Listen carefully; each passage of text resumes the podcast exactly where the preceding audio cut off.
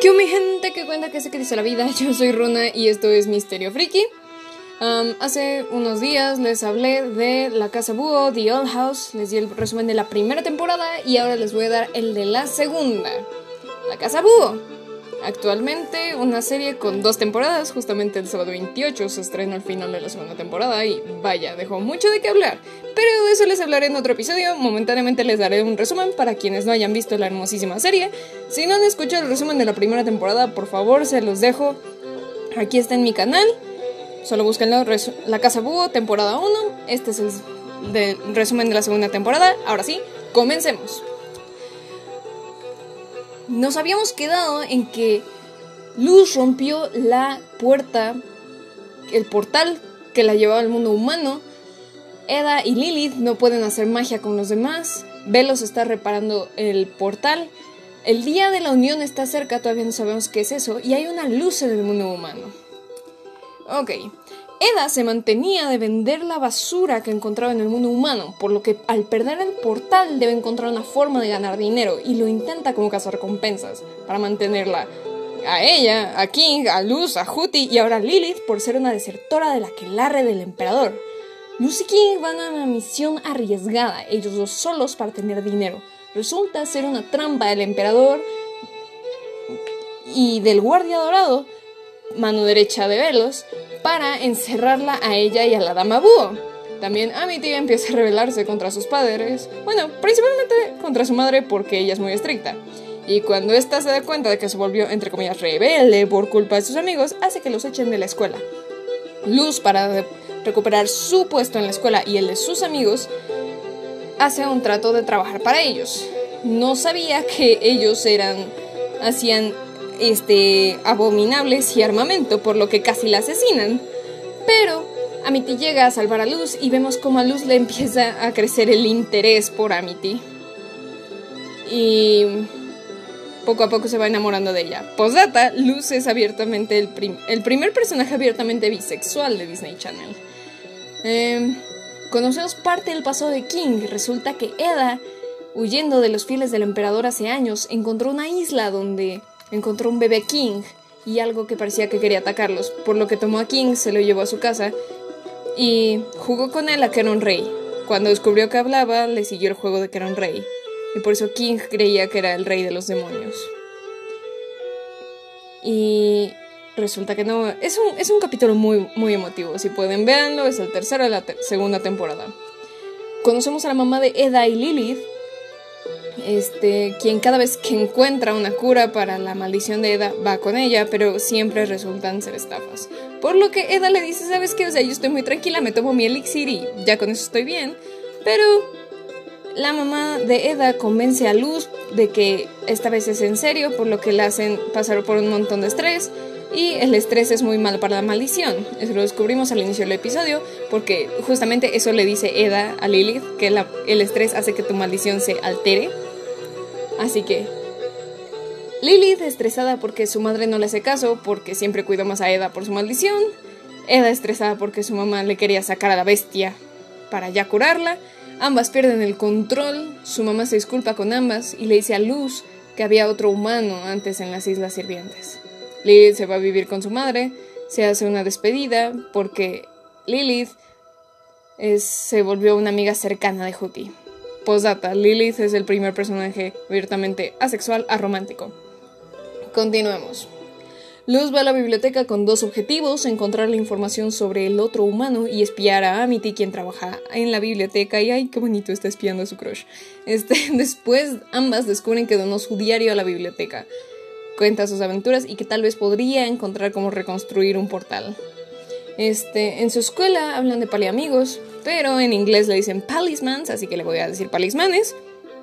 Este, Luz se percata de que, pues, bueno, les dicen a todos que deben decirles sus objetivos a los palismanes porque son adoptados, porque la madera para tallar a tu paliamigo, a tu palismán, está escasa, así que adoptarán algunos que no han tenido dueño. Este, y se da cuenta Luz de que todos tienen un objetivo muy claro, pero como ella viene del mundo humano y ser bruja era literal un sueño, ningún paliamigo se le acerca. Pasa la noche con los paliamigos, con los palismanes, para decir su objetivo. Resulta que Velos quiere a los palismanes para algo, por lo que el guardia dorado se roba a todos y accidentalmente a Luz. Pero algo falla y chocan, descubren que otro leal del emperador, Kikimora, quiere deshacerse del guardia dorado para ascender, por lo que Lucy hace una pequeña tregua con el guardia dorado cuyo nombre es Hunter. Resulta que este tampoco puede hacer magia por sí solo, ya que es medio brujo y afirma ser el sobrino del emperador Velos. Hunter y Kikimora terminan peleando y Luz con Hunter terminan en términos raros, no diría que una amistad ni una enemistad, un término muy intermedio. Además de que Hunter se vuelve amigo de un palismán, cosa que Velos no debe saber. Y Luz recibe madera de Eda y de King, que fueron a robar, recibe madera para hacer a su propio palismán.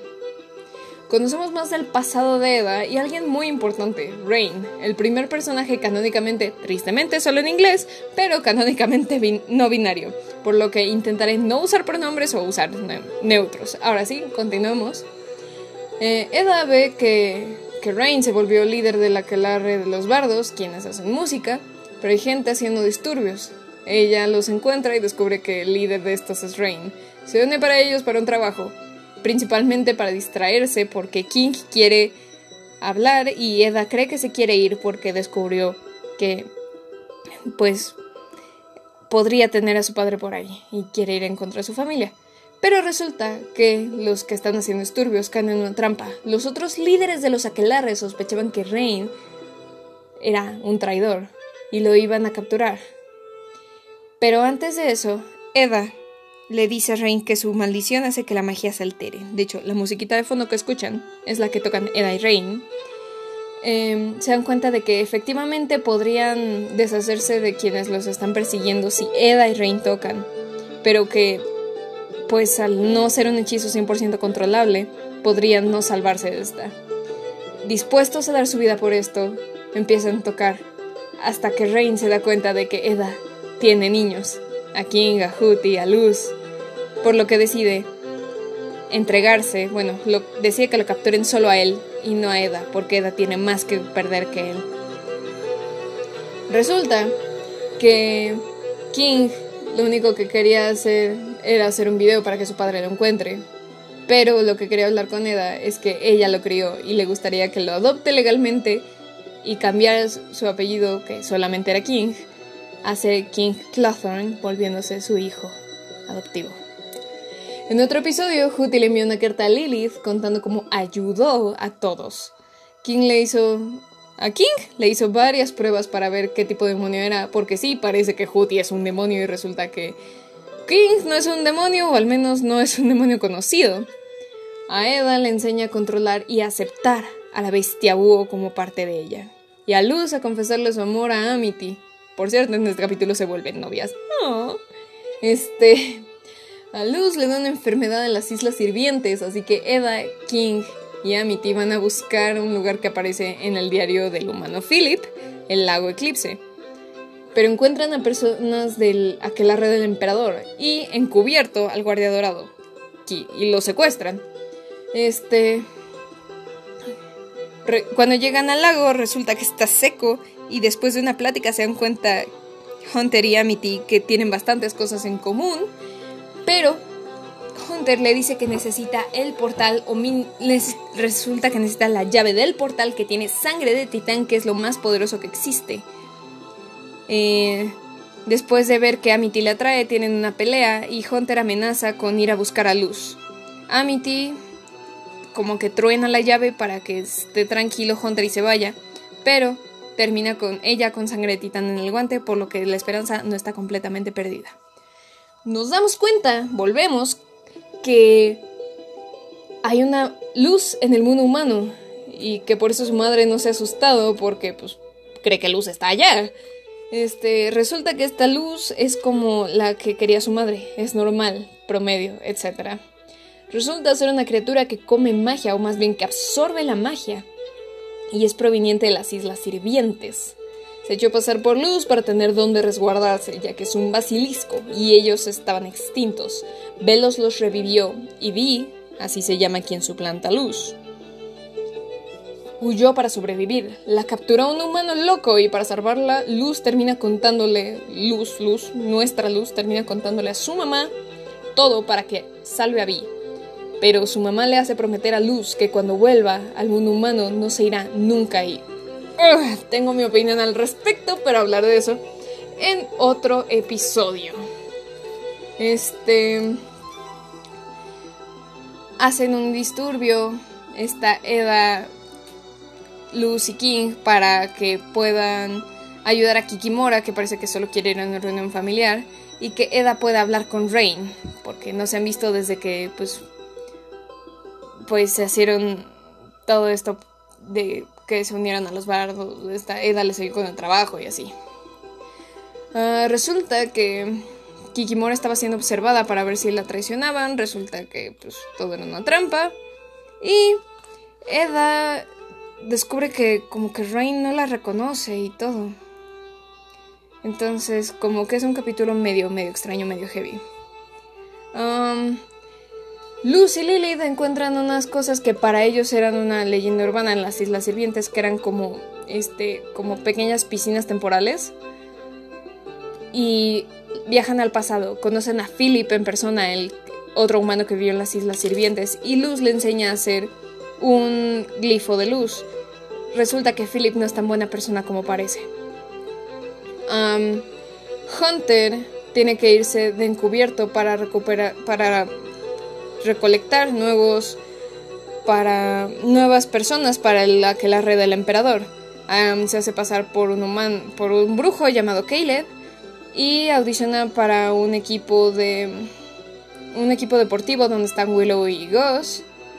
Al final resulta que es muy buena en el deporte, pero que les dice, soy el guardia dorado, vengo por ustedes, únanse a la que. A la mera hora resulta que no, que los deja ir porque se da cuenta que pues ellos no quieren eso y está bien. Y los deja ir, pero sí acaban como que en términos medio extraños.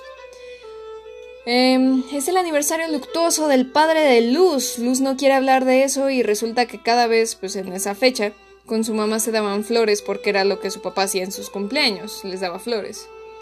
Entonces cuando Amity le dice que tiene un problema con su padre y lo está tratando de arreglar, ella siente celos y toda esta cosa. Y trata de ayudarla aún así, pero pues eso no quita sus celos. Le cuenta al final todo esto a Amity y le dice, haremos un ritual humano. Pero pues no quiero que estés triste. Vemos que Mira y Eldrick tienen más que ser solo los hermanos revoltosos, sino que podrían ser unos grandes personajes. Una quiere trabajar con criaturas, el otro quiere uno quiere trabajar con criaturas, la otra es decoración. Bastante, bastante bonito el capítulo. Conocemos cómo Eda y Rain se conocen. Entonces, se conocieron hace años cuando ambos iban a la escuela. Eda es obligada a participar en un concurso, por así decirlo, para no que no la echen de la escuela, ahí conocen a Rain, hacen travesuras, conocen a la líder de la que la las plantas, a Terra, y pues hasta el día de hoy. Y nos enteramos que Rain no ha olvidado a Eda, simplemente que pues no la quiere involucrar para no meterla en peligro. Este, luego, Hunter y Luz se meten en la mente de Velos. Eh, dentro de las mentes puedes ver a la persona y en algunos casos sus emociones más fuertes, por lo que pues al meterse en su mente ven sus recuerdos. Hunter se da cuenta de que nadie le ha dicho nunca qué pasó con el guardia dorado anterior y se da cuenta de que Velos ha matado a cada uno de ellos. Y Velos abiertamente dice que Hunter es un clon, por lo que este cae en una crisis de identidad y cuando salen de la mente de Velos, que Velos ya se dio cuenta de que estuvieran en su mente, Hunter huye y pues esta luz trata de explicarle todo a Eda y a King. Em, conocemos que alguien le envió una carta a King cuando subió el video de que buscando a su padre. Huti se la comió y hasta entonces, hasta ahora la vomitó. Y una vez vomitada esta carta, este, llegan a las, esta Luz, Huti y King llegan a la dirección y se enteran de que hay un montón de personas que parecen ser iguales a King.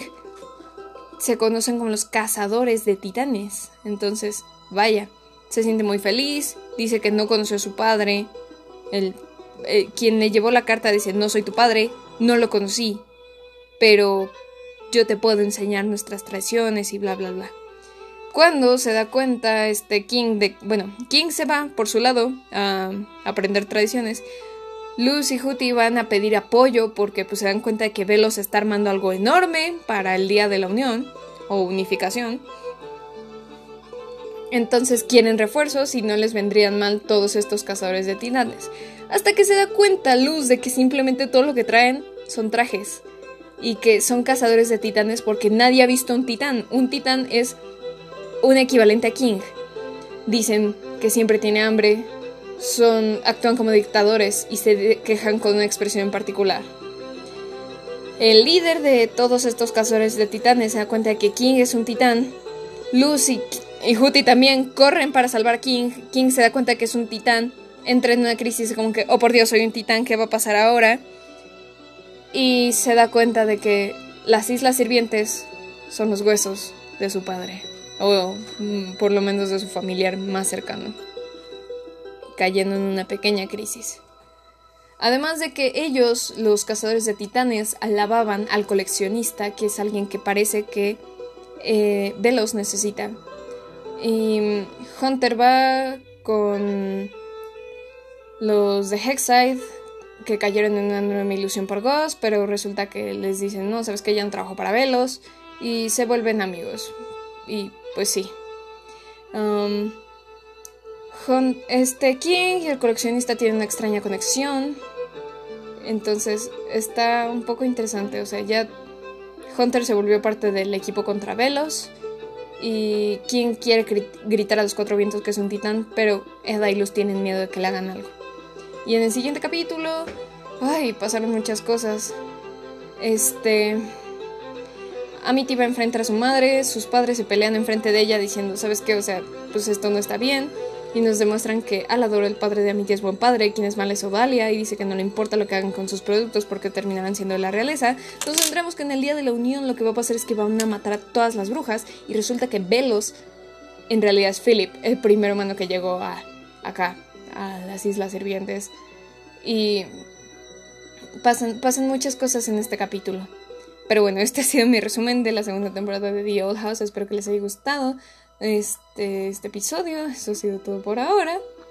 Eh, sí, no olviden seguirme en mi Instagram donde subo sinopsis de anime, series, películas, entre otros. Me encuentran como arroba runa-grades, mis intentos de fotos estéticas, arroba runa amelie. No olviden seguirme en mi otro podcast donde subo algunas historias originales. Me encuentran como Runa sin rumbo. No lo olviden, yo soy Runa y esto es Misterio Friki.